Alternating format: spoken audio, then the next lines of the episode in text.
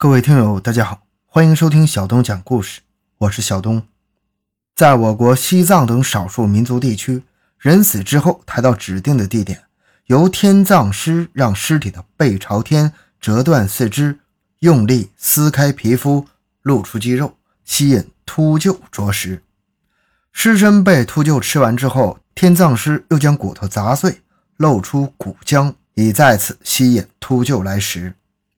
在西藏那区有一块著名的墙，全部是由人头骷髅砌成，俗称“骷髅墙”，也是天葬的所在地。发掘奇闻，寻找真相，更多精彩，请关注同名微信公众号“小东讲故事”。本节目由喜马拉雅独家播出。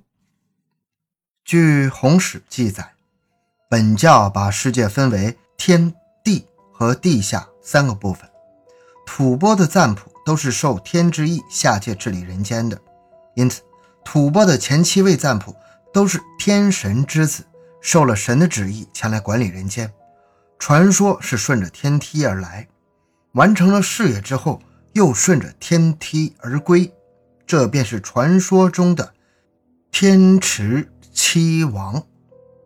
相传，在天池七王归天之后，留下肉身。他的侍卫们为了赞普的尸体不让人发现，秘密运送到了一个地方藏匿起来。谁知逃过了人的耳目，却没有逃过鹰眼。侍卫们刚把赞普的尸身藏好，转身间就让鹰啄食得干干净净。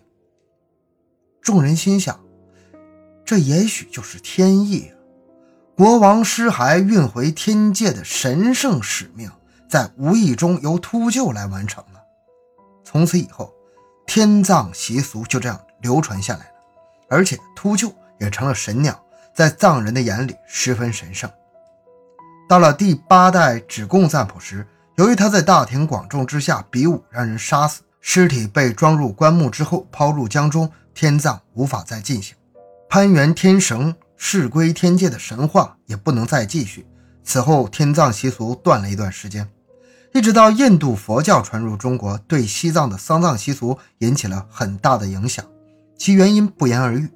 佛教信众的基本准则是普度众生或者布施。《药行舍身经》中记载，就有劝人死后分割血肉抛于布施驼林，也就是葬尸场中。在佛教故事中，也有尸皮王以身诗歌，以及摩诃萨埵投身四虎的佛经故事。这与信奉佛教的藏族人民是殊途同归的。天葬的再次流行是顺其自然的事儿。蒙古族天葬的流行也大抵如此。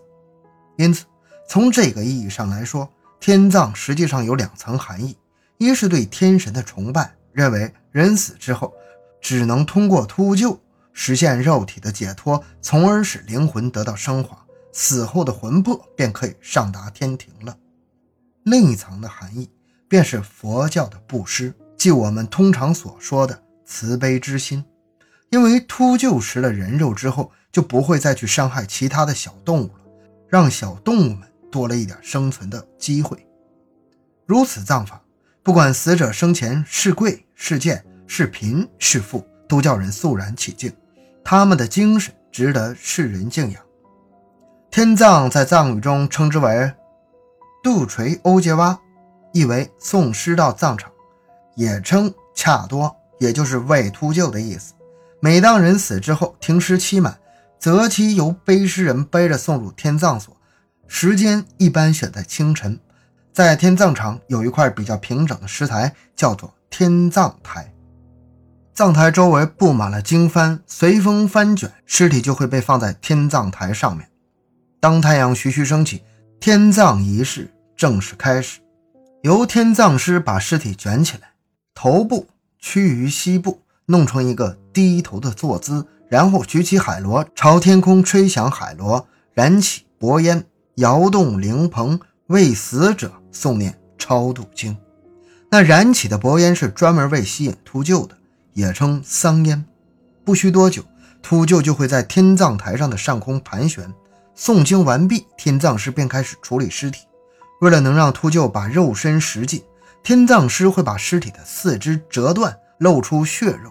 这时候，秃鹫铺天盖地盘旋而下，在尸体周围围了黑压压一片，争相啄食。被食的越干净，则越吉祥，说明死者生前是善良之人，死后的灵魂可归天；反之，则是不吉利的，需要将没吃完的部分捡起来，用火焚化，然后再诵经为其超度。这就是天葬的过程。据说，在西藏众多的天葬台中，以那曲的多多卡天葬台最为著名。冬天的时候，藏地气温往往在零下三四十摄氏度。在这样的气温之下，尸体往往会被冻得很硬。然而，不管冻得多结实的尸体，只要在多多卡的天葬台上放一晚，那第二天肯定会解冻。究竟为什么会出现这种奇特的现象，至今尚没人可以解释，是个未解之谜。那区著名的骷髅墙也在天葬台不远处。下面我们一起走进神秘的骷髅墙，看看。顾名思义。骷髅墙全部是由人头骨砌成的，有一人多高，白骨累累，神秘诡异。如果说单从一个骷髅墙看，它可能是阴森可怖的。用汉人的说法，那地方阴气太重。但是一个民族有一个民族的传统，那些传统都是值得我们去敬畏和尊重的。所以，当我们结合藏族的天葬习俗，那白骨累累的墙体，庄严肃穆的天葬台。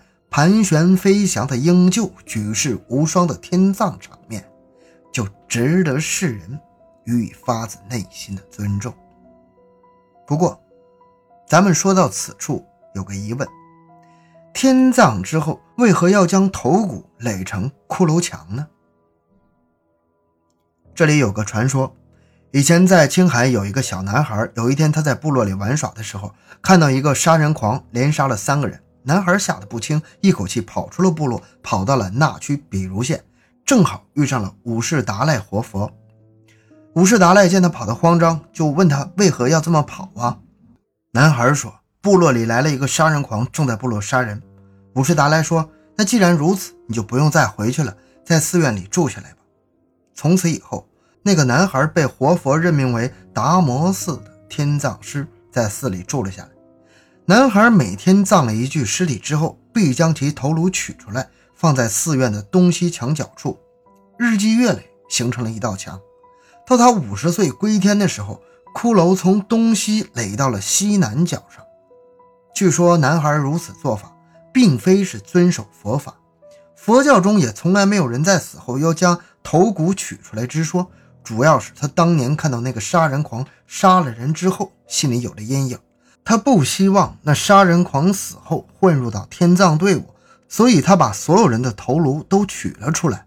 即便是那杀人狂来了，他也对他的尸身区别对待。不过这个说法并不怎么靠谱，因为他一个男孩的私人行为，一般情况不可能形成一种文化，这是起码的常识。